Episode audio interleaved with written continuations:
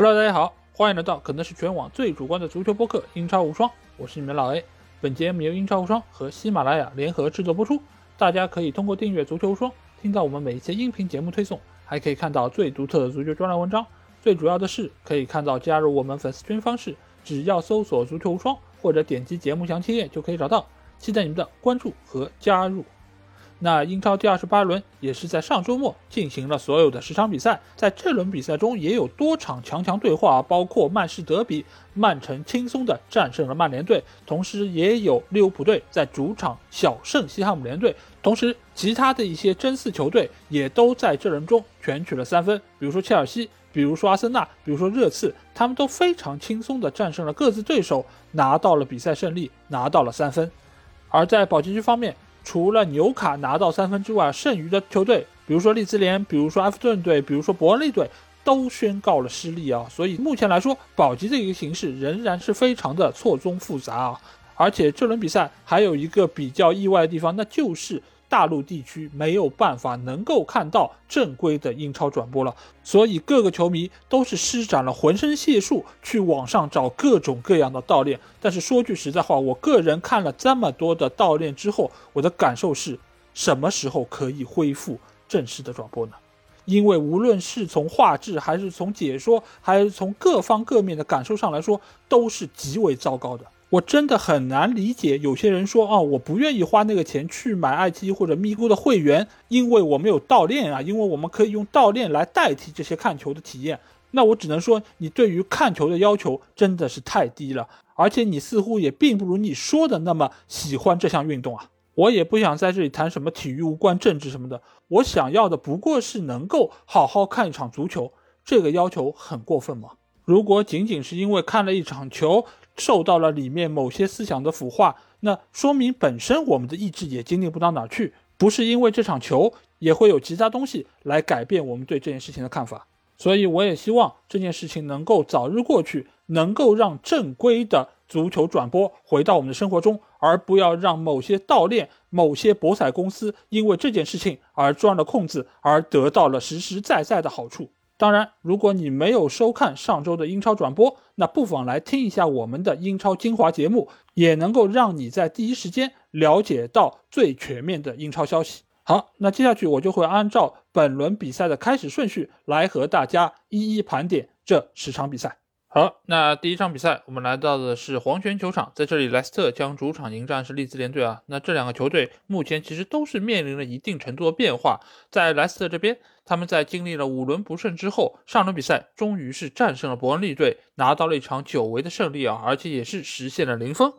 而且随着瓦尔迪的复出，整个球队的一个竞争力也是得到了有效的一个提升。而对于利兹联队方面，他们最近已经是收获了四连败，所以在上轮比赛结束之后，老帅贝尔萨被俱乐部解职，而美国人马西火速到任啊。这个马西其实也是一个非常重要的角色，因为他曾经也是萨尔斯堡红牛非常知名的主教练。由于他出色的一个表现，所以在上个赛季莱比锡红牛的主帅纳格尔斯曼去到拜仁之后。就将马西从萨尔茨堡红牛调任到了莱比锡红牛，希望他可以在德甲。创造出另外一个辉煌啊！但是可惜，在这个赛季的德甲中，莱比锡红牛的表现并不是那么如意，所以马西也是在中途被解职啊。但是这个马西其实是一个非常有能力的教练，而且他的打法也是非常的开放和好看，而且在他的手下也是诞生了多名我们所熟知的优秀球员，包括哈兰德，包括南野拓实以及黄喜灿啊。所以这些球员目前来说，南野拓实和黄喜灿都是在英超效力，我们对于他们的表现其实也是能够做出自己的一个判断。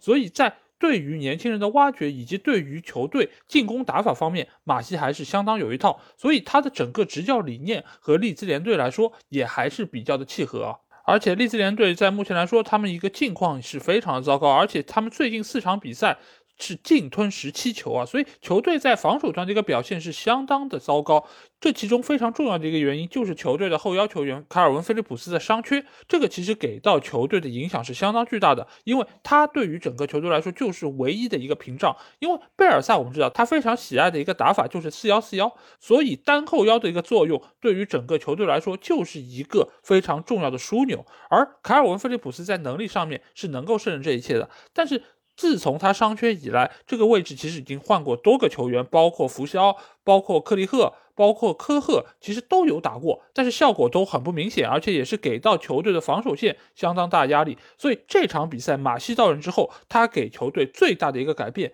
就是他使用了四二三幺，也就是双后腰的一个配置。他将科赫和克利赫两个球员都放在了这个位置，从而使得整个腰就变得粗壮了起来，也能够给到后防线相当大的一个屏障。这个时候也能够让两个边后卫球员。能够适时的压上，给到中前场一定的进攻支援，所以这个阵型在这场比赛中是收到了相当好的一个效果。因为我们不但是从数据统计，还是从场面上都可以看到，利兹联队是占据了一个压倒性的优势。全场他们有十九脚射门，而且有四脚是打中门框范围。即便是那些没有打中门框范围的射门，其实也是给到了莱斯特城相当大的压力啊。因为这场比赛我们可以看到。仍然是将丹尼尔·詹姆斯作为单箭头顶在前面，他的身后是拥有相当出色远射能力的罗德里戈啊，他在对于曼联的那脚远射也是给我们留下了相当深刻的印象。而两个边路仍然是杰克·哈里森还有拉菲尼亚这两个球员，在技术能力上以及在速度和冲击力上都是相当不错的。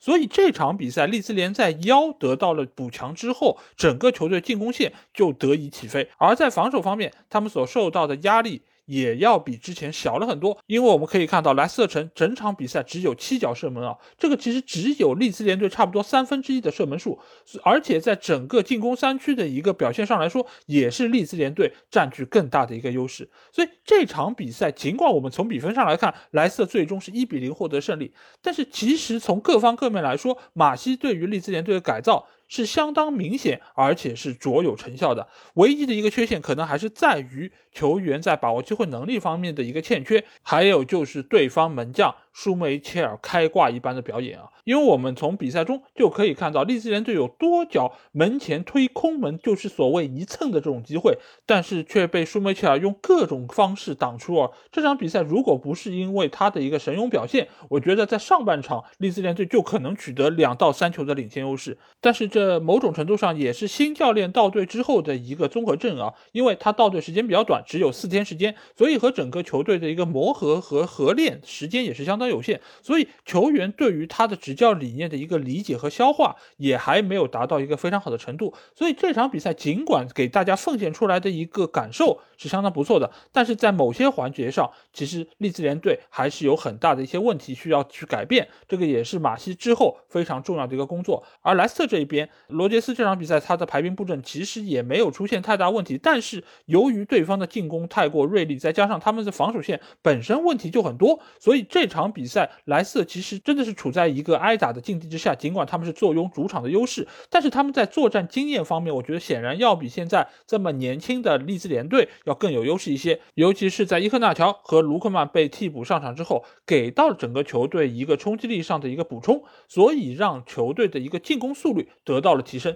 进而产生了那个进球啊。那个球也是由伊克纳乔和哈维巴恩斯形成了一个配合之后，由巴恩斯小角度打进啊。这个球其实就已经。宣告了这场比赛，利兹联队很难拿到三分，因为在整个球队心气儿非常高的时候，你给了一闷棍，这个时候对于心态的一个打击是相当巨大的。这个也和我上期节目说到啊，曼联和曼城那场比赛一样，就是曼联在起势的一个过程中被曼城打进了第二个进球，从而宣告了这场比赛他们的一个败局啊。所以这个球其实对于莱斯特以及利兹联队来说也是这样的一个效果。所以在之后的比赛中，尽管利兹联队仍然是发起了如潮的进攻，但是最终他们不得不在客场饮恨收获一场失利啊。那这场比赛由于众所周知的原因，没有办法在国内的主流平台上看到比赛的情况以及回放，所以我在事后是找了 BBC 的回放来回顾这场比赛的一个基本情况啊，而且我也是看到了很多在国内平台上看不到的内容，包括赛后更加详尽的一些数据，就比如说这场比赛的 XG 的指数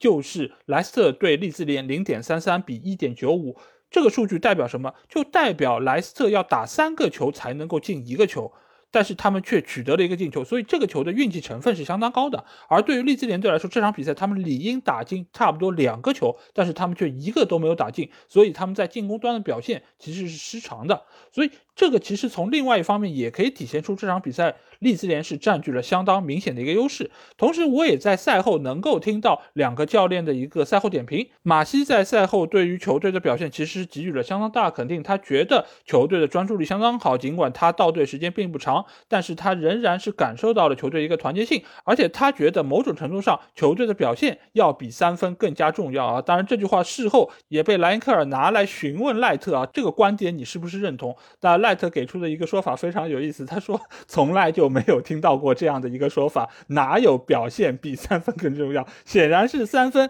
更加的主要。只是这个时候，马西对于整个球队的一个自信心是需要维护的，所以他必须这么说，而且他也必须要肯定球员在这场比赛中的一个表现，因为他们确实是展现出了自己非常敬业、非常投入、也非常出色的一个发挥。同时，对于之后利兹联队的表现，我也会给予更大程度的关注。好，那下场比赛我们来到是维拉公园球场，在这里，阿斯顿维拉将主场迎战的是南普顿啊。这两个球队在上轮比赛中都是获得了比赛胜利，而且比分也是相同的二比零。但是两个球队最近的一个情况确实有比较大程度的不同啊。维拉是在两连败之后收获了一场胜利，他们在上轮比赛二比零战胜了布莱顿队，而南普顿是最近一段时间表现最好的球队之一，他们最近已经是收获了五轮不败，而在上场比赛他们也是二比零轻松战胜了金丝雀诺里奇队啊，所以整个球队这个士气可以说是比较的高涨，而且我们也在多期节目中谈到，目前南普顿是整体性打法的一个代表球队，他们也是具备了相当强的一个竞争力啊，但是这场比赛的一个结果，我相信是出乎了很多人的一个意料啊。因为最终阿斯顿维拉是四比零痛击了南安普顿，但是我们如果是看一下这场比赛的 xG 的话，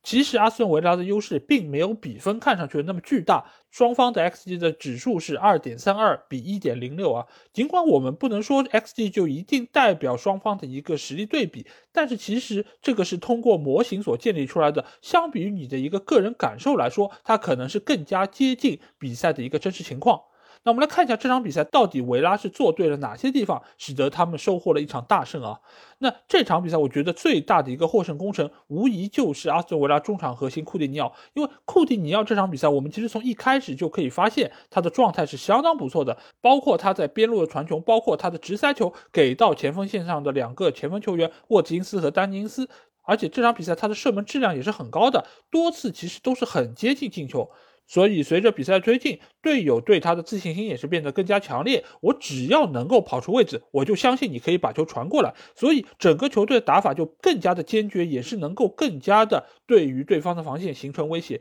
因为我们也知道，整体性打法球队就如同一个鸡蛋一样，就是你如果是一个手握着它，其实想要把它捏碎是比较难的。但如果你是用一个手指去戳它，它就非常容易破碎。而且一旦破碎的话，就会引发病来如山倒一样的灾难啊！南安普顿就是中间非常典型的一个代表，因为他们曾经也是诞生了多场惨案级的比赛啊，包括零比九输给曼联，被林良锋称为是败人品的经典之作啊。那这场比赛维拉队的金手指是谁呢？那就是他们锋线的沃兹金斯啊，因为沃兹金斯一直以来都被我称为是把握机会能力很差的一个球员，但是他的冲击力不可否认是相当强的，而且在这场比赛中他的状态也可以看得出相当不错。为什么这么讲？因为第一个进球我们就可以很明显看出。他居然可以做出马赛回旋了，这样一个给我们印象中技术比较粗糙而且比较大条的一个球员，居然可以做出这么细腻的动作，那真的可以看出他今天的状态是相当好的。所以他不进球，谁又能进球呢？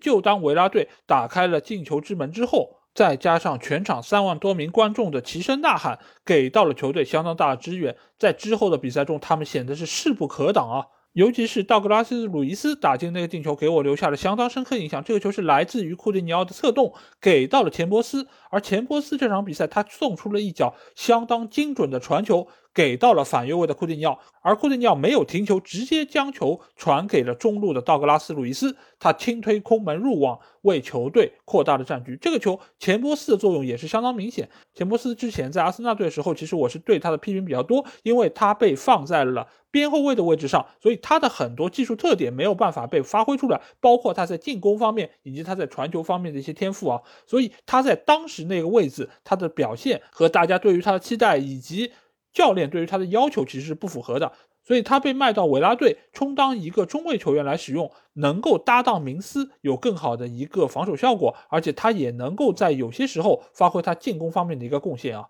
那这场比赛，我觉得南安普顿最大问题在哪里？一方面是他们过早就丢掉了一个球，这个丢球的过程其实主要是来源于他们的史蒂芬斯，因为这场比赛萨利苏是受到伤病的困扰，没有办法能够出场，所以九叔战阵的史蒂芬斯代替他来到了这个位置。由于他出场比赛的时间比较有限，所以他个人的一个状态其实是相当一般的。而在这个球的过程中，他也是成为了沃特金斯重点打击的一个目标啊。而且面对这场比赛状态如此火爆的沃特金斯，他怎么可能抵挡得住？所以整个南普顿后防线都在经过了这个失球之后被彻底打散，而且边路的佩罗其实也很难限制住卡什的一个发挥啊，尤其到了下半场根本就挡不住他在边路的突破，甚至于很多时候只能依靠犯规来阻挡对方的进攻。所以在那一刻，整体性好的球队的弊端。也就显示了出来，尤其是这样一个整体实力并不是那么出色的整体性球队，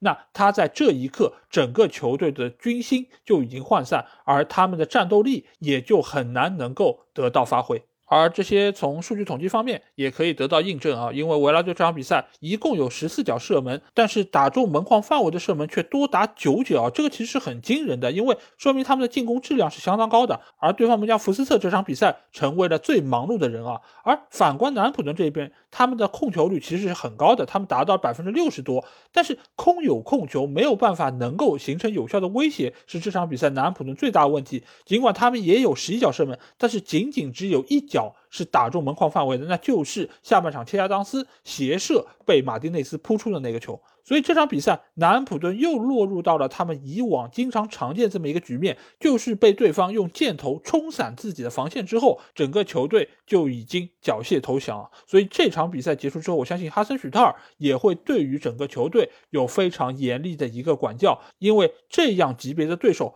不应该在场面上有这么大程度的一个落后。但对于杰拉德来说，这场比赛来的无比的珍贵啊！不但是他们收获了两连胜，也能够让他们有效止住之前比赛的一个颓势。而且相比于双德中的另外一个德来说，这场比赛胜利也能够让杰拉德在未来一周的生活中得到比较好的一个舆论环境。好，那下场比赛我们来到特福摩尔球场，在这里伯恩利将主场迎战是切尔西队啊。那伯恩利队在之前收获了联赛两连胜，尤其是。一比零爆冷战胜了热刺，让大家觉得他们的保级之路似乎是走上了正轨啊！但是最近两场比赛，他们又是接连收获了一平和一负，所以整个球队的一个境况并不是特别理想，尤其他们在进攻端的表现。仍然是没有任何的起色啊！两场比赛只打进了一个进球，但是却失了三个球，这个其实是给到他们的一个保级之路相当大的一个考验。而且他们的主力中卫本米也是出现了伤病情况，所以这场比赛也没有办法能够先发出战。而对于切尔西队来说，他们在经历了四轮不胜之后，最近两场比赛是收获了两连胜，而且也是取得了零分啊！所以最近他们的状态是在不断的提升的过程中，而且他们的边后卫里斯詹姆斯也是。伤愈复出啊，这个对于球队在进攻端的一个帮助是相当巨大的。那我们来到这场比赛。如果你只是看了比分，或者说你只是看了战报，你可能会觉得这场比赛切尔西是获得了一场轻轻松松的大胜啊。但其实，如果你但凡是看了比赛现场的话，那你一定会知道这场比赛其实切尔西赢得一点也不轻松。尤其是在上半场，他们其实打的是相当糟糕的。伯恩利队是拿到了多次有威胁的进攻机会，包括面对空门将球打飞，包括将球推进到了小禁区之内，形成了进攻威胁。这些其实都是让切尔西的球迷是惊出了一身冷汗啊。不过，不过好在他们依靠迪亚戈·席尔瓦以及后防球员的一个通力配合，才将这些险情一一化解。而在进攻端，他们同样也没有太多亮眼的发挥啊。左边路由于马克斯·阿隆索新冠，所以这场比赛首发出战的是萨沃尔，所以在进攻的犀利程度方面，相比于以往来说，还是受到了一定程度的影响。而且伯恩利队防守一直来说都是比较不错的，所以他们在整个防守体系中也是极大的限制了切尔西在进攻端的一个发挥啊。但是就当大家觉得这场比赛会以一个比较焦灼的状态进行下去的时候，有一个人站了出来。那就是伤愈复出的里斯詹姆斯。这场比赛，詹姆斯的发挥可以说是直接决定了切尔西的一个胜局。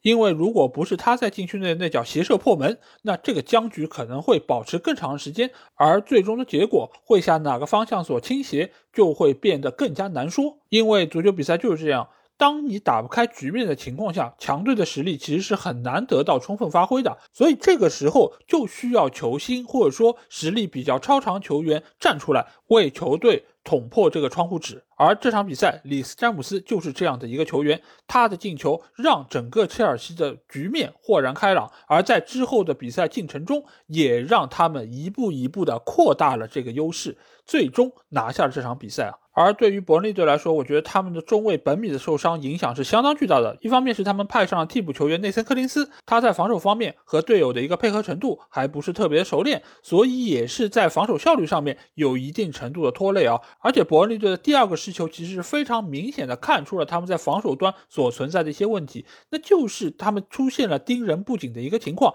这球我们可以很明显的看出，在詹姆斯控球的时候，其实整个伯恩利队的落位是没有出现太大问题的。甚至于在普利西奇起脚传中之前，内森·柯林斯还对后面的罗伯茨说了一句：“哎，后面有一个哈弗茨，你给我去看一看。”他用手指了一下，而罗伯茨这个时候他只是象征性的看了一眼，但是并没有去贴哈弗茨。一方面是由于罗伯茨他本身的身高并不高，他只有一米七五，而哈弗茨却有一米八八。所以这个失球最终会产生，一方面也是因为他确实是失位了，没有去盯防哈弗茨；另外一方面也是他本身的一个身高条件也不足以限制哈弗茨在禁区里面这个强点，所以这个本身也是说明伯恩利在防守方面是有一定程度的缺失的。而在两球落后之后，整个伯恩利队的防线就彻底被冲垮，直到最后塔可夫斯基还送上了乌龙助攻，给到了普利西奇，打进了切尔西队的最后一个进球啊。那反观进攻这一方面，伯恩利队在上半场时派出了杰罗德里格斯还有韦格霍斯特组合。这场比赛，杰罗德里格斯在把握机会能力上确实是有所欠缺，但是他的拼抢程度一点也不输给其他队友啊！而且他在底线铲断了小查洛巴的那个球是相当精彩。可惜伯恩利队从上到下都没有对于这个球做出充分的准备，所以也是浪费了这样一次黄金般的机会。再加上上半场麦克尼尔面对空门将球打飞，这个也是错失了他们为数不多可以破门得分的机会啊！但是随着下半场换上了科尔内，整个伯利队的进攻态势其实是得到提升的，而且他在禁区之内差一点点也是造成了一个点球机会啊！因为这个球其实他和小查洛巴在手上是有互相牵扯的动作，而且查洛巴是有一个比较轻微的拉人，只是查洛巴松手很快，而科尔内倒地也很快，所以使得。VAR 在介入之后，发现这个犯规并不足以判罚点球，最终让切尔西逃过一劫啊。但是科尔内的上场，其实对于现在伯恩利队来说真的是非常关键，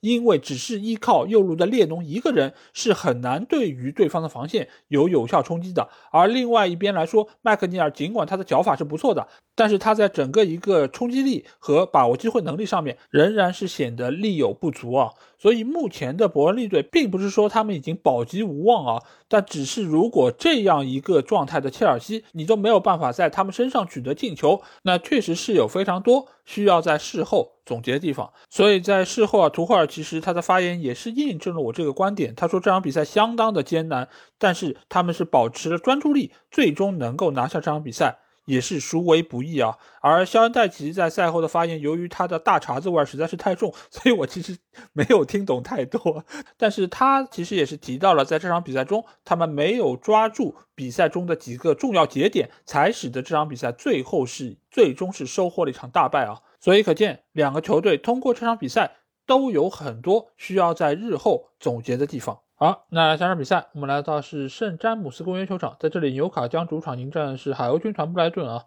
那纽卡最近可以说是春风得意马蹄疾啊，他们已经取得了七轮不败啊，而且上场比赛又是二比零完胜了布伦特福德，整个球队可以说是彻底摆脱了降级的一个困扰啊。而另外一边，海鸥军团已经是三连败了。这样一个在上半赛程表现相当出色的球队，为什么最近一段时间他们却连连遭遇败局啊？而且最近三场比赛是一球未进，净吞七球，所以可见他们在进攻和防守端都出现了比较严重的问题啊。那这场比赛他们面对纽卡斯尔最终也是一比二告负，收获了四连败。现在的海鸥军团，它到底是出了怎样的问题，使得它和上半赛程的布莱顿队有如此明显的一个差距？我觉得最大的一个问题还是出在他们的防守线，因为在东窗，他们将主力中卫丹布恩卖给了纽卡，而韦伯斯特又在前几轮比赛中遭遇了伤病，而邓克又在对曼联的比赛中吃到了红牌停赛。所以最近一段时间，他们的后防线其实是接连遭遇了减员，给到了整个防守体系相当大的一个困扰啊。所以最近一段时间，他们每场比赛都在失球，而且至少两个。当然，在进攻端，他们的老大难问题仍然没有得到解决。之前我们一直诟病尼尔莫派的把握机会能力太差，但是现在你会发现，尼尔莫派不在，他们更加没有办法进球，因为。尼尔莫派他是属于一个比较神经刀的球员，他有时候能够打进那些非常漂亮的、很有难度的进球，但是有时候他却没有办法能够把握住那种老奶奶球。但是你会发现他不在的情况下，球队压根连射门的机会都非常的有限，更不要说能够取得进球了。他们上一场取得进球比赛。还要追溯到五轮之前二比零战胜沃特福德的那场比赛中，所以你可以发现，整个布莱顿队的进攻线真的是相当的糟糕，四场比赛只打进了一个进球。纵观这场比赛数据，其实我们可以发现，布莱顿队在控球方面是占据了绝对优势，达到了百分之六十七；射门方面也是占据优势的一方，达到了十五脚。但是打中门框的射门只有四脚，所以布莱顿队目前的一个情况基本上就是属于一个低配版的曼城，因为我之前也是这么形容他们的，那就是围着对方的禁区隔靴搔痒，光打雷不下雨。而反观纽卡这场比赛，他们其实倒是打得非常有针对性，因为他们前场的两个边路快马莫菲还有弗雷泽这场比赛表现相当出色，而他们所取得的第一个反击进球也是成功阻截了对方的传球之后打的反击，而这个球非常关键的一个环节就是中锋球员克里斯伍德，这个球他非常好的利用到了自己的身体，从而完成了一个转身过人的动作。进而将球传给了边路高速插上的墨菲，最后这个球墨菲尽管运气不太好，打在了门柱之上，但是弹出来之后正好落到了弗雷泽脚下，弗雷泽也是稳稳将球送入网底，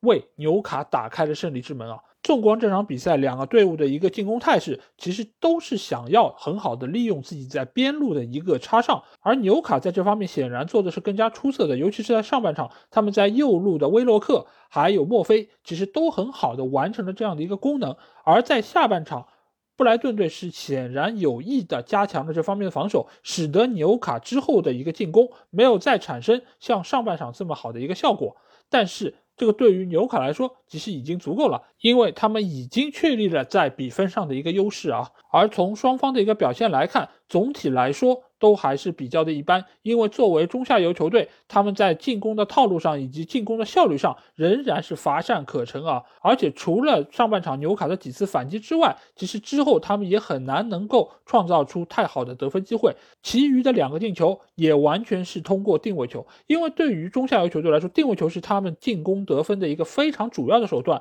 而双方又在本方的队伍之中有身高相当高的球员。所以这个进攻套路一定是球队会着重打造的，最终也是依靠两个中后卫球员的两个头球为两队各取一分啊。最终布莱顿队只能遗憾的收获一场失利啊，这个对于波特球队来说，我觉得是非常沉重的一个打击。从上半赛季一个非常有希望进入欧战区的球队，一直到现在为止，他们只能排名联赛第十三啊！这个其实已经和纽卡形成了一个背靠背的关系，球队也是渐渐褪去了他们身上黑马的这个成色啊。而纽卡这几场比赛，尽管不是每一场都能够占据压倒性优势，但是最终的结果却都是相当不错，而且他们能够在场上抓住比较有限的进攻得分机会，从而实现关键一击。这个其实和埃迪豪长期的打造也很有关系，当然也和他对那一些关键球员的使用是分不开的。就像我们前几期节目中提到的弗雷泽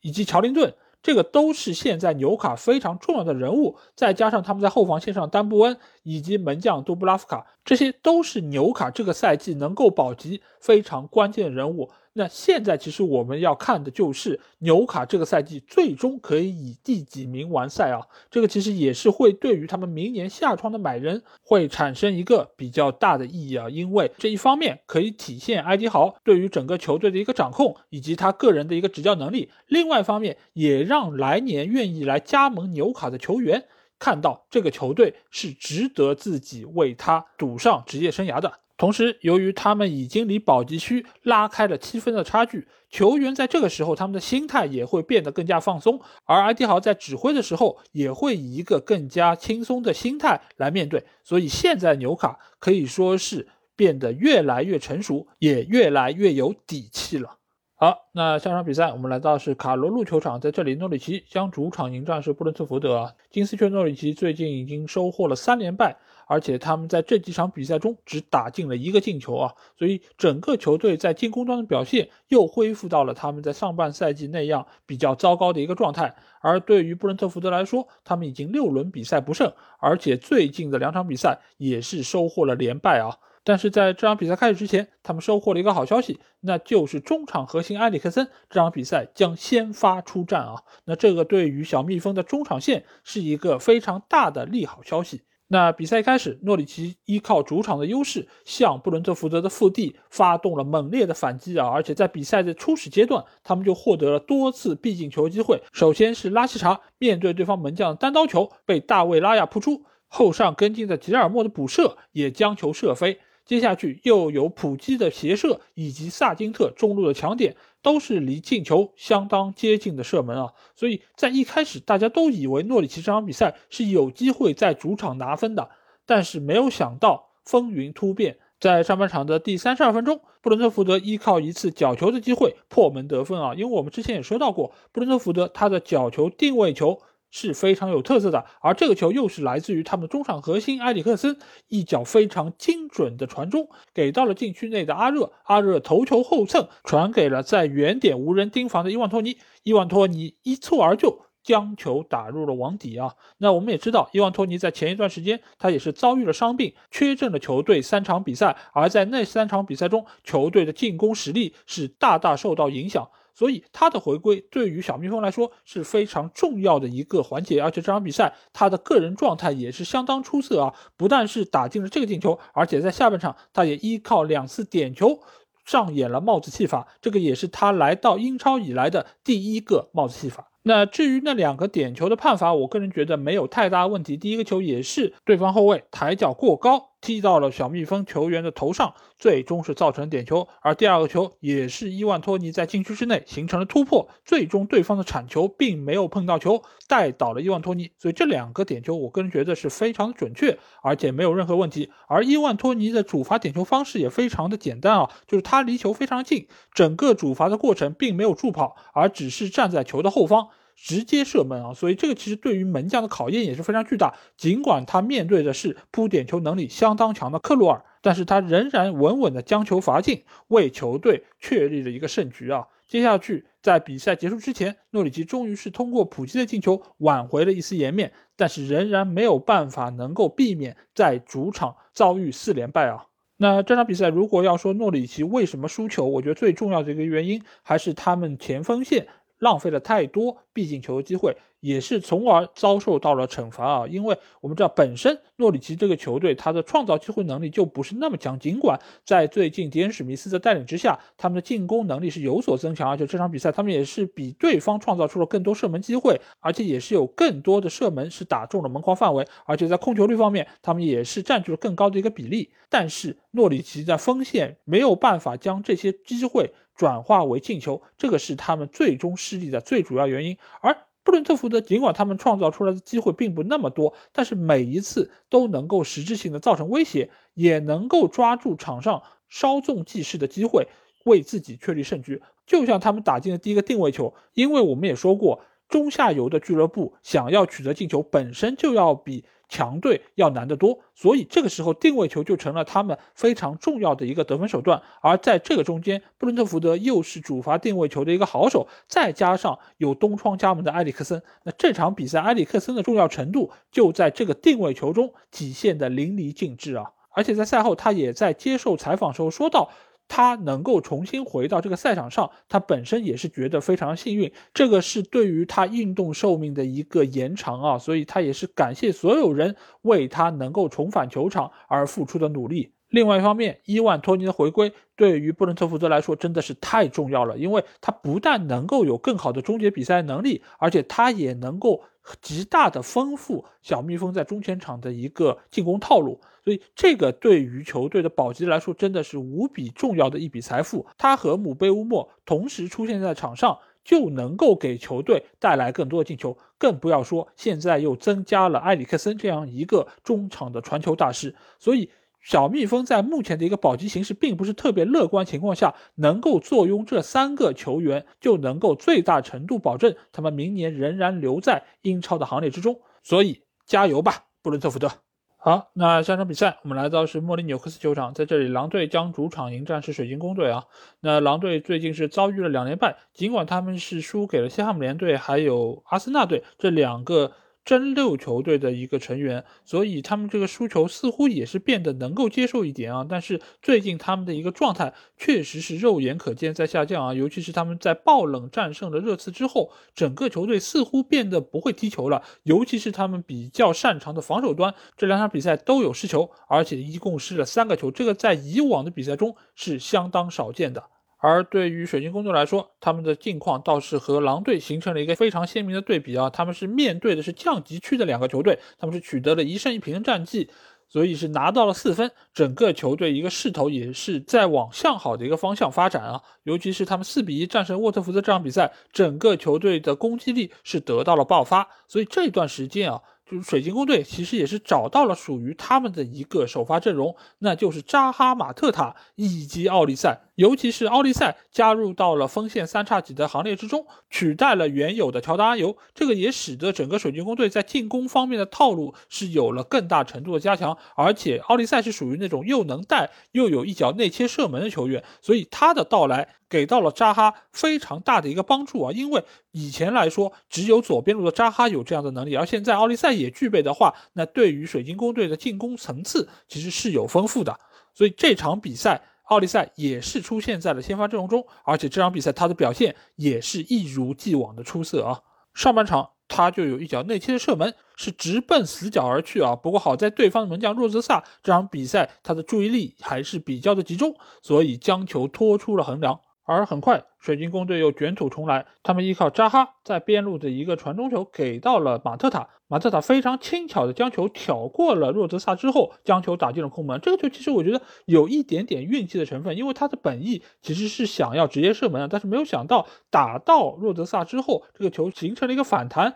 而且穿过了门将，所以马特塔这个空门打的是得来全不费功夫啊。而这场比赛，狼队以往固若金汤的防守却连连出现失误，包括马特塔这个进球，其实就是来源于他们的边后卫那个内部空当被水晶宫所抓住，加拉格尔的一脚直传球给到了插上的扎哈，才造就了这个进球机会啊。所以，其实，在那一个区域，不管是左路还是右路那个内部的空当，其实这场比赛狼队都是比较明显。而在上半场之后的阶段。水晶宫的高压防守也是让狼队无所适从，整个防线其实都处在一个比较混乱阶段。这场比赛。狼队表现最为失常的球员，我个人觉得就是他们的基尔曼啊，因为基尔曼这场比赛他所主打的那个右路其实就是扎哈所在那边，而且施卢普这场比赛他的冲击力也是得到了淋漓尽致的一个体现，所以在二十分钟到四十分钟这样的一个时间段里面，狼队的防线是经受了极大的一个考验，而且施卢普有多次满蛮不讲理的突破，都在跌跌撞撞之中顺利完成。从而可以得到射门得分的机会啊，所以这场比赛狼队整个防线其实都被对方的这几个锋线球员给冲得七零八落，尤其是基尔曼，他甚至于在禁区之内都有过比较明显失误，包括解围不利，包括绊倒了对方的施卢普，送给了水晶宫队一个点球，最终扎哈点球命中，将比分扩大为二比零。那这场比赛狼队的进攻线是不是要比防线略好一点呢？那答案是并没有啊！这场比赛其实和上一场他们输给西汉姆联队那场比赛是如出一辙。锋线上其实还是排出了三前锋的一个阵容，就是黄喜灿、内托还有波登斯。但是这三人和本方的中场球员仍然是连接甚少啊，而且也很难能够组织起有效的攻势。唯一的几脚射门也都是来源于后插上的中场球员，比如说鲁本内维斯，但是最终也是被水晶宫队的防线一一封堵啊。因为我们也可以发现，水晶宫的奔跑速度以及他们的上抢力度其实都是非常好的。这个不但是在高位逼抢时候，他们在对方半区能够做到这样，他们在本方半区的防守也是非常积极，所以也使得这场比赛最终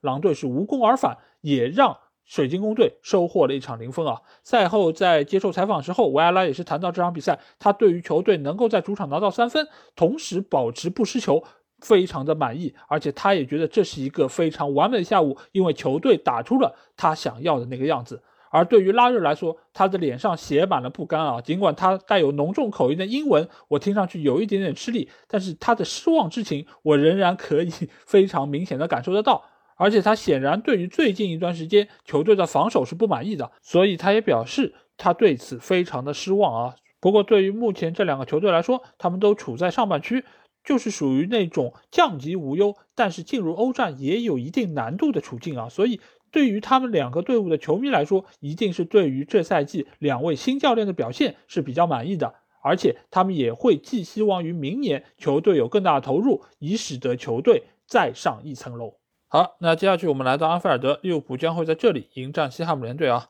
那利物浦最近一段时间的比赛状态是相当不错的，他们是取得了联赛六连胜，而且无论是在进攻端还是在防守端，他们最近都有相当不错的一个发挥。而西汉姆联队来说，他们已经四轮不败了，而且在最近一场比赛也是一比零战胜了近况不错的狼队，全取了三分，从而也是巩固了自己在争六形势上面的一个位置啊。那这场比赛，利物浦队的锋线仍然是派出了萨拉赫、马内还有路易斯·迪亚斯的三人组啊，这个也是目前一段时间利物浦队非常固定的一套首发阵容，而且这三个人之间的一个攻击力可以说是冠绝英超啊。那这场在主场进行的关键战役，他们仍然是占据了场上非常大的一个主动权，控球率是高达百分之六十八点七。而且在射门数以及射正球门的数字上面都是占据了一个优势啊。但是这场比赛如果看了直播朋友一定会对于利物浦的一个境况是有一些些的担心，因为他们现在这套打法是相当的搏命啊，就是他们在保持对于对方防线高压的同时，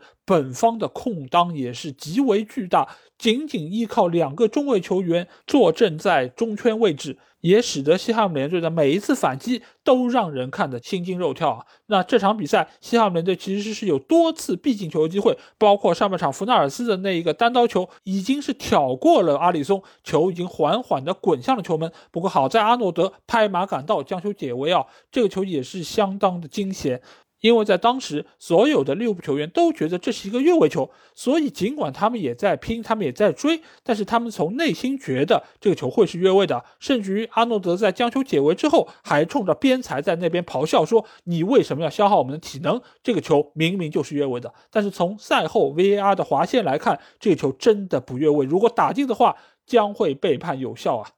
而在下半场，又有安东尼奥的那一次单刀球，以及兰奇尼挑过阿诺德之后的射门，其实都是离进球非常接近的。如果这场比赛西汉姆联队的锋线球员可以把握机会能力更好一些的话，我觉得利物浦队有可能会在主场收获一场失利啊。当然，利物浦队一如既往创造出了非常多的进攻机会，他们也是把握住了中间一次非常偶然的机会将球打进。确立了比赛胜势。这个球其实阿诺德传球的距离离马内射门的那个位置其实差得非常远，在中间也是隔了西汉姆联队非常多的球员。而这个球，西汉姆联队的球员也犯了和上一次利物浦队球员一样的错误，就是以为对方的马内已经越位了，所以每一个防守队员都不是特别坚决的要将球破坏，所以漏到到了马内脚下。但是最终却发现是自己的判断失误了，而进球也已经发生，没有办法再做出更改了。而在之后的比赛进程中，利物浦队仍然是有多次破门的良机，但这场比赛似乎萨拉赫的进球运并不是特别的理想，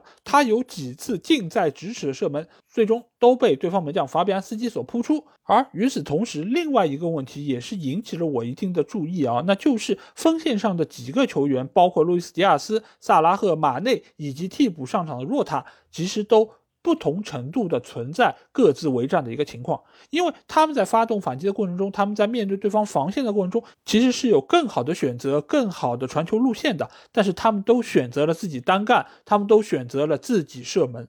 但是却一一将球挥霍。所以这个时候我看到的并不是他们通力配合协作的一个过程，而是他们每个人都很想进球。你从好的方面来说，确实都很有进取心，他们也很想为球队摧城拔寨。但是另外一方面也说明，他们更希望的是自己破门得分啊。尤其面对这场比赛，西汉姆联队缺少他们的中场核心赖斯的情况下，其实利物浦队的机会是大把的。但是如果这样挥霍的话，再加上对方如果把握机会能力再好一点，那利物浦队这场比赛是有可能收获一场失利的。到那个时候，克洛普还能不能朝着观众挥出他的农夫三拳呢？所以看了这场利物浦的比赛，再对比一下曼城最近的表现，那似乎曼城队是更有冠军相的一个球队，而且他们从上到下都体现出了一种从容不迫，这恰恰也是目前利物浦队身上所欠缺的一些品质啊。所以如果用人来形容这两个球队的话，我觉得。利物浦队可能更像是一个年轻人，他有冲劲，但是显得有一点点愣头青。但是曼城看上去更像是一个沉稳的中年人，老成持重，各方面都做得非常的圆满。但是呢，在活力上面似乎略显不足。但是往往在这个时候，作为一个中年人，他是更有可能在成就上有所突破的。所以，尽管这场比赛最终利物浦队是如愿拿到三分，也是在周六晚上。将积分榜上的差距缩小到了只有三分啊，但是整个球队所拥有的这些隐患，我觉得还是要引起各方比较大的注意，因为联赛是一个很长的过程，你在中间发生任何的意外，都有可能让你的努力前功尽弃啊。而作为西汉姆联队来说，这场比赛他们是展现出了自己的能力，也是打出了自己的血性。而且他们也是在缺少赖斯的情况下，将自己的中轴线保持的相当完整。这个我觉得也是离不开莫耶斯对于球队的一个调教。所以来年如果西汉姆联队能够在下窗有所动作的话，确实是值得我们给予他更多的期待。好，那下场比赛我们来到是维卡拉格路球场，在这里沃特福德将主场迎战是枪手阿森纳队啊。那沃特福德在经历了一比零战胜维拉的比赛之后，他们最近的两轮比赛。又是收获了一平一负啊！他尤其是一比四输给水晶宫那场比赛，其实打的是非常的狼狈。但是他们上一轮零比零逼平曼联那场比赛，倒是显示出了球队非常顽强的一个意志力啊！当然，另外一方面也是说明曼联的进攻线确实是出现了很大的问题，围着沃特福德的防线连轰了二十多脚，但是却没有取得哪怕一粒进球。所以在那场比赛中，沃特福德确实是更容易被大家称赞的一方，但其实更应该被指责的是曼联的进攻能力确实是出现了很大的问题啊！所以这场对于阿森纳队比赛，可能才是某种意义上真正的一个考验啊！而枪手最近可以说是非常的风光，他们在前三场比赛都是取得了连胜啊！而且中间是有两场比赛是双杀了狼队，因为我们知道狼队前一段时间的表现其实是相当不错的，但是就是因为连败给了阿森纳队，使得最近狼队的状态好像也有一点萎靡不振啊。所以最近阿森纳队势头可以说是相当强劲。那这场比赛，阿森纳队又给我们展示了他们摧枯拉朽一般的青春风暴啊！那最终结果我们也知道，三比二战胜了沃特福德。从结果上来说，似乎并没有太多出乎意料的地方，因为阿森纳队本身的实力就是比较强的，而且在比赛进行到第五十几分钟的时候，就已经确立了这场比赛的一个胜势啊。但是，就当大家觉得这场比赛毫无悬念时候，沃特福德却是吹响了他们反攻的号角，而且是在比赛结束之前，由西索科打进了第二个进球，差一点点能够将比分扳平啊！而且，我们从赛后的 XG 的统计来看，沃特福德对阿森纳队其实是一点三九比零点八七，所以说明一个什么问题？说明阿森纳队的三个进球。中间有不少的运气成分，尤其是后两个，也就是马丁内利和萨卡打进进球，其实从绝对意义上来说，并不算是特别好的进球机会。用通俗的话来说，就是这两个球其实是有一定运气的成分。但是我相信，所有的枪迷肯定会对于这场比赛阿森纳队的快速反击留下非常深刻印象，因为这场比赛，我觉得阿森纳队做的最好的一点。就是他们的快速和积极，因为每当阿森纳队拿球时候，你会发现他们的持球推进、他们的传球速率都是相当快的，而且有很多的球都是形成了一脚触球，所以在不断的传导过程中，球的速度是很快的，所以对方防守队员的难度也是非常大。在这个时候，空当就很容易被撕开，从而就能够获得射门起脚机会。而第一个进球就是很好的一个例证。那个球萨卡传给厄德高的时候，厄德高用了一个非常规的动作，马上就将对方的防线给撕开。这个时候萨卡在下底传中就能够给到本方球员相当好的射门机会。当然，厄德高这个球打的也是非常精准，直接穿过了几个防守队员之后进入了死角。而第三个球，也就是马丁内利打进那个进球，我觉得更加是这一特点的集中反应啊！因为那个球其实是一个出界球，但是很快他就把这个出界球给罚出来。当时我还很诧异，因为这个是在维卡拉格路，这个是在沃特福德的主场，为什么会有一个球童这么主动的、这么快把球给到阿森纳队？哎，我定睛一看，原来是阿特塔。否则的话，没有人会做出这样的动作，对不对？所以这个球其实就是由阿特塔发动的，从而给到了阿森纳非常快速的一个反击机会。而且这个球扔的也是非常精准，直接给到了球员跑动的路线之上，使得他第一时间可以将球传到禁区之内，给到拉卡泽特。而拉卡泽特和马丁内利分别都是一脚出球，使得这个球可以最大程度的形成防守的一个真空地带，给到马丁内利从容的起脚机会。所以这个球打得如此精彩。也就变得顺理成章，而且每当沃特福德持球的时候，阿森纳队的球员他们的上抢是非常积极，这一点我觉得是和曼城队有颇多相似的地方，因为曼城对曼联那场比赛以及这场阿森纳对沃特福德比赛其实都是一样的，就是对方持球时候所有的。球员都会迅速上抢，而且他们的逼迫程度是很高的。这场比赛双后腰里面，托马斯帕蒂是一直处在防守位置，而扎卡一直是把自己的位置提的比较靠前，从而把进攻的三中场变成了四中场。这个时候就能够增强自己防守的一个层次感，先由前场的球员进行逼迫，再给到帕蒂，再给到后面的后卫球员。所以这场比赛其实沃特福德有不少的进攻机会都在中前场就已经被拦断了。所以你如果要打高位逼抢，你要在中前场就给到对方防线相当大的防守压力，那你一定就要配合不惜体力的奔跑，以及所有的球员都能够协同作战，这一点是非常重要的。而我们如果看一下曼联的比赛，或者说其他那些想做高位逼抢但是又做的不太好的球队，其实所出现的问题一般无外乎就是这两点：一不肯跑，第二就是动作不统一，不是一起跑。而阿森纳队和曼城在这方面做的就相当到位，所以也使得阿森纳队在比赛进行到三分之二的时候就已经确立了这场比赛的一个胜势啊！而且这场比赛拉卡泽特的作用是非常非常明显的，因为他在中前场现在来说不是希望他能够射门得分，而是希望他能够更多的给到身后的三小将更多的射门机会。而他只是一个炮台，而他只是一个掩护者。现在这套打法和阵容已经是非常的完善，因为拉卡泽特他本身的年纪已经是偏大，所以你让他和对方的后卫球员进行正面的冲撞，其实并不是特别有利于他的发挥。所以这个时候只需要发挥他最后一传的这一下就足够了。他所要做的贡献就和篮球里面挡拆是一样的，我挡住对方的后卫，给到后排插上的球员更好的起脚空间，这个任务就算完成。而这场比赛拉卡泽特两个助。助攻其实就已经证明他这场比赛的表现是相当出色的。而反观沃特福德这边，我觉得他们这场比赛的发挥还是相当不错的，而且进攻的效率也是很高。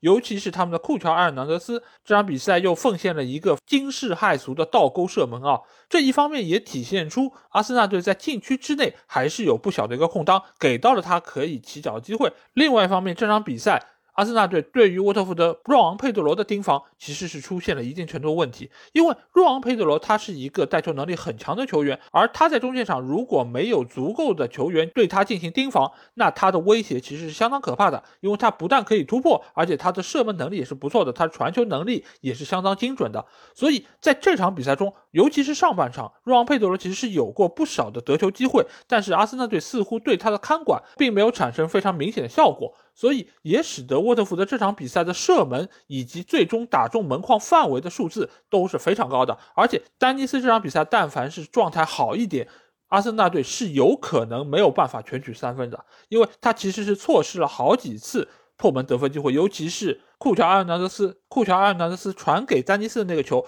其实是相当具有威胁的。但是可惜丹尼斯的停球并没有停好，所以给到阿森纳后卫上抢的机会，最终也是将球破坏啊。所以这场比赛，我觉得沃特福德整体的一个思路是不错的，而且他们也是在进攻端打出了自己该有的一个配合。但是无奈他们在防守端的能力还是有所欠缺，尤其是球员的上抢，我觉得是做的非常不够的。包括萨卡打进那进球，其实他的身边是有防守队员的，但是这个时候萨卡比他更加的积极主动，从而可以成功的挤开位置，抢到落点，最终实施射门。所以，对于目前的沃特福德来说，他们的保级形势已经是非常的艰难啊。但是从这场比赛我可以看到的比较积极的方面，就是沃特福德进攻线还是非常完整，丹尼斯库乔以及若昂佩德罗他们三个人之间的配合还是能够非常有效的撕开对方防线。只是防守方面，老帅霍奇森还是需要花更多的力气，让他们能够。对对方的压迫更加明显一点，因为阿森纳队这场比赛他的 xG 尽管很低，说明他们进球的运气是不错的。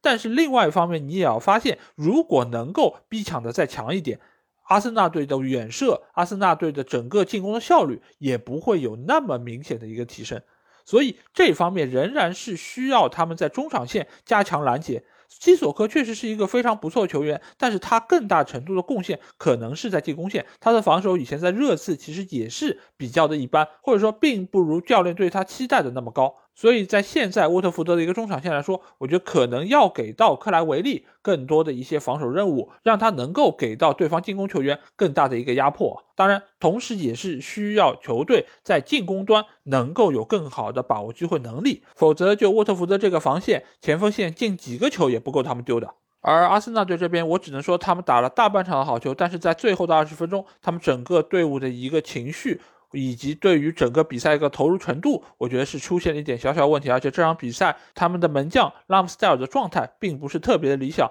所以也出现了一定程度的失误，给到了对方进球以及威胁射门的机会啊。所以现在的阿森纳队，他的一个优势就是在于他很年轻，他很有活力。但是另外一方面，也像我之前说到的，就是他仍然是一个愣头青，他在很多比赛的经验方面仍然是有所欠缺。所以这个时候也需要他们的少帅阿特塔能够对于比他更年轻的球员做出有效的一些指点啊，否则在之后的比赛中，阿森纳队一定会被比他们更成熟的队伍教做人。好，那下场比赛我们来到是曼市德比啊，但是由于我们在上期节目中已经用了一整期节目来和大家盘点了比赛过程中所发生的事情，所以我们不会对于比赛的具体情况再进行过多讨论。而我想聊一件最近在场外发生的事情啊，因为曼联就是这样一个队伍啊，你尽管没有比赛，但是关于球队的消息每天都在不断的发生啊，尤其是最近一段时间有消息传出说，C 罗之所以没有进入。曼联面对曼城的大名单，并不是像朗尼克说的那样啊，他是有一点点小伤，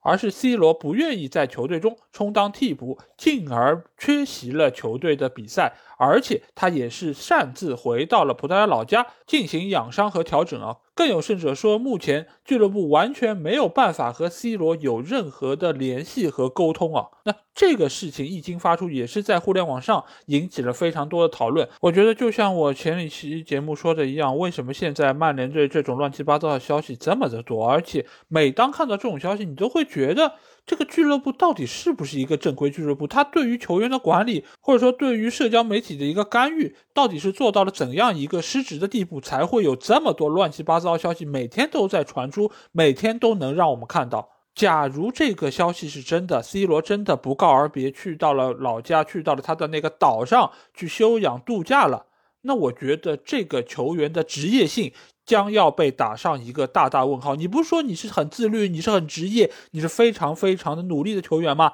那你为什么能够对于俱乐部不告而别，对于俱乐部正常的安排不予理会呢？我觉得，如果这一切属实，C 罗回到俱乐部应该要受到罚款，应该要受到俱乐部对他相当严厉的惩戒。不管你是怎样的一个球员，因为你再怎么样，你再是球星，你也是俱乐部的球员，而你不是一个可以说来就来说走就走的人物。而且这种做法，我觉得是对于俱乐部威信以及对于主教练威信极大的一个挑衅啊！这种事情发生在任何公司，其实都不可能会被置之不理，而且也不会得到一个容忍。因为即使你在公司内部受到了怎样的委屈，受到了怎样的不公待遇，你也不应该用这样的方式来和公司进行博弈，因为再怎么说，你也是签约的球员，你应该履行你对于俱乐部所有的义务。当然，我更希望这一切并不是实情，而是 C 罗真的受到伤病的困扰，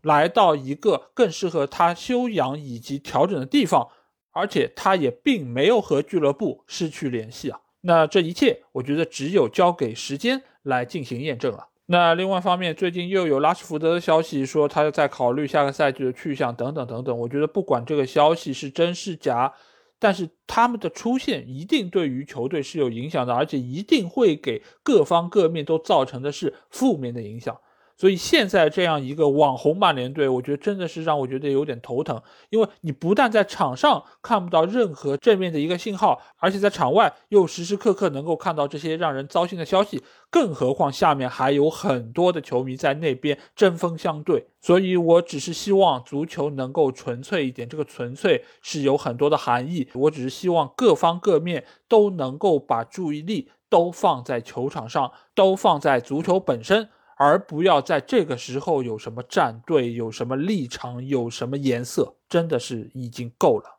好，那最后一场比赛我们来到是热刺球场啊，在这里，托纳姆热刺将主场迎战是埃弗顿队。那热刺最近一段时间他们是属于神一场鬼一场啊，因为他们输给狼队之后，马上又赢了曼城。而接着又输给了伯利，之后又是四比零大胜利兹联啊，所以这个球队现在来说真的是发挥有一点点不稳定。当你对他满怀期待时候，他马上就拉垮给你看，哎，但是当你又觉得他可能出现了很大问题的时候，他又会带给你一场非常惊艳的表现啊。那埃弗顿队这边，他们现在境况相当的不好。兰帕德上任以来，四场比赛取得了一胜三负的战绩，而且最近这个球队似乎已经是找不到进球的感觉，已经两场比赛没有取得进球。所以现在留给兰帕德的时间似乎也是越来越少了。那这场比赛最终的结果就是埃弗顿客场零比五大败哦。那整个这场比赛，无论是从比分上还是从场面之上，兰帕德的球队都看不到一点点的生气。而反观热刺啊，这场比赛真的是打得摧枯拉朽一般。每个进球都是那么的具有说服力，而且也是打的埃弗顿队没有任何脾气。能够留在我脑海中的印象，那就是皮克福德一次一次的从地上站起来之后，朝着自己的防守队员指指脑袋，对吧？你的脑子在哪里？你想一想位置。用上海话来说，稳定在在紧。如果说曼联队最喜欢的是利兹联这样的球队能够打反击的话，那热刺一定是最喜欢兰帕德手下的这个埃弗顿队啊！因为这场比赛我们可以看到，并不是热刺打得有多好，而是埃弗顿队的防守真的垮。兰帕德我们知道，这个教练他对于进攻的调教还是有两把刷子的，但是他对于防守的调教真的是非常的一般，甚至于可以说是有些糟糕。因为我们可以反观他之前切尔西队。在他的治领之下，失球是如此的多，但是图赫尔一上任就对于整个防线进行了调教，成为了整个欧洲防守最好的球队之一。这个完全就是教练在执教能力上面的一个区别。而这场比赛我们可以看到，热刺的进攻是如此的高效，全场比赛一共十四脚射门，他们有七脚是打中门框范围的，却产生了五个进球。这说明什么？这说明热刺的进攻效率奇高。为什么会有这么高的进攻效率？那就是埃弗顿队完全没有看防住热刺队的任何进攻球员。我们想一想，这场比赛热刺取得的每一个进球，有哪一个是看住人的？除了第一个球迈克尔基恩的乌龙球，他算是和哈里凯恩靠得比较近。其余的几个进球，哪一个是身边有球员的？哈里凯恩打进那脚非常漂亮的凌空抽射，方圆五米之内没有任何防守队员。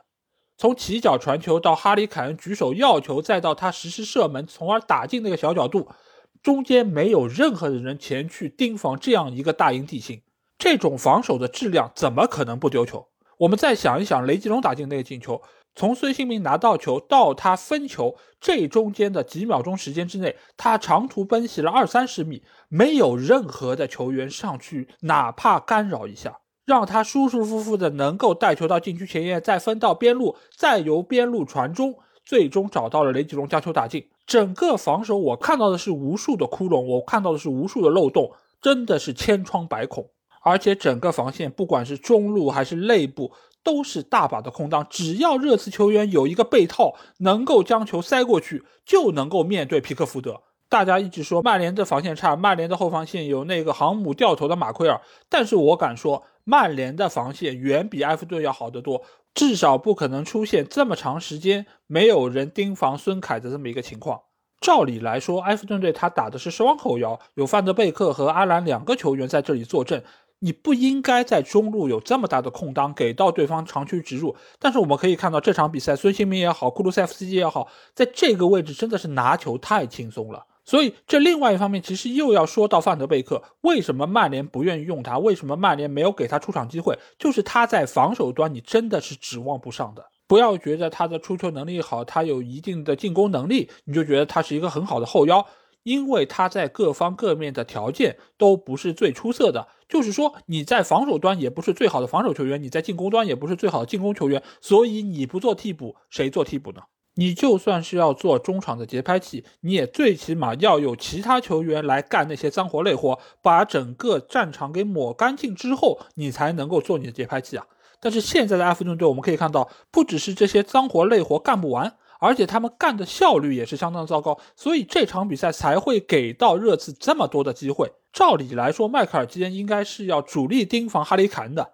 但是很多时候你会发现，他贴住哈里凯恩的时候，凯恩也能够将球传出来；而他贴不住凯恩的时候，可能凯恩就已经深入到禁区的腹地，能够对皮克福德构成足够的威胁了。所以在观看这场比赛的赛后总结的时候，我甚至觉得这是在看热刺一个队伍的射门集锦啊，因为。埃弗顿队没有任何的射门是打中球门范围的，所以洛里也可能和埃德森一样，可以坐在中间嗑瓜子了。说实话，就埃弗顿的板凳深度以及球员的水平来说，不应该是现在这样一个位置啊。但是现在留给埃弗顿队时间真的已经不多了，他们在积分榜上已经掉到了第十七位，也就是倒数第四啊。而且他们离降级区真的只有一分的差距，你能够想象吗？莫西塞德的太妃糖埃弗顿。已经沦落到这样一个地步了。作为一个从来没有从英超降级过的球队，作为一个诞生过莱因克尔、邓肯·福格森、维恩·鲁尼这样优秀球员的老牌俱乐部来说，如果今年他真的降级，那无疑对于球迷来说是一个极大的损失。所以，兰帕德加油吧！希望你可以能够让球队焕发出一个不一样的状态。那以上就是本期节目的一个基本内容啊。原本每周看球是我一周中最快乐的一个时光，但是这一周由于各种各样的原因，造成看球体验如此糟糕，而且整个人也因为那些事件心情变得非常的惆怅啊。我也希望这一切可以尽早结束，能够还我们一个正常的生活。好。那如果你听了我这期节目，有什么话想对我说，欢迎在我们的评论区留言。如果想要和我直接交流，也可以来加我们的群，只要在微信里面搜索“足球无双”就可以找到。期待你们的关注和加入。那这期节目就到这儿，我们下一期的英超精华节目再见吧，大家拜拜。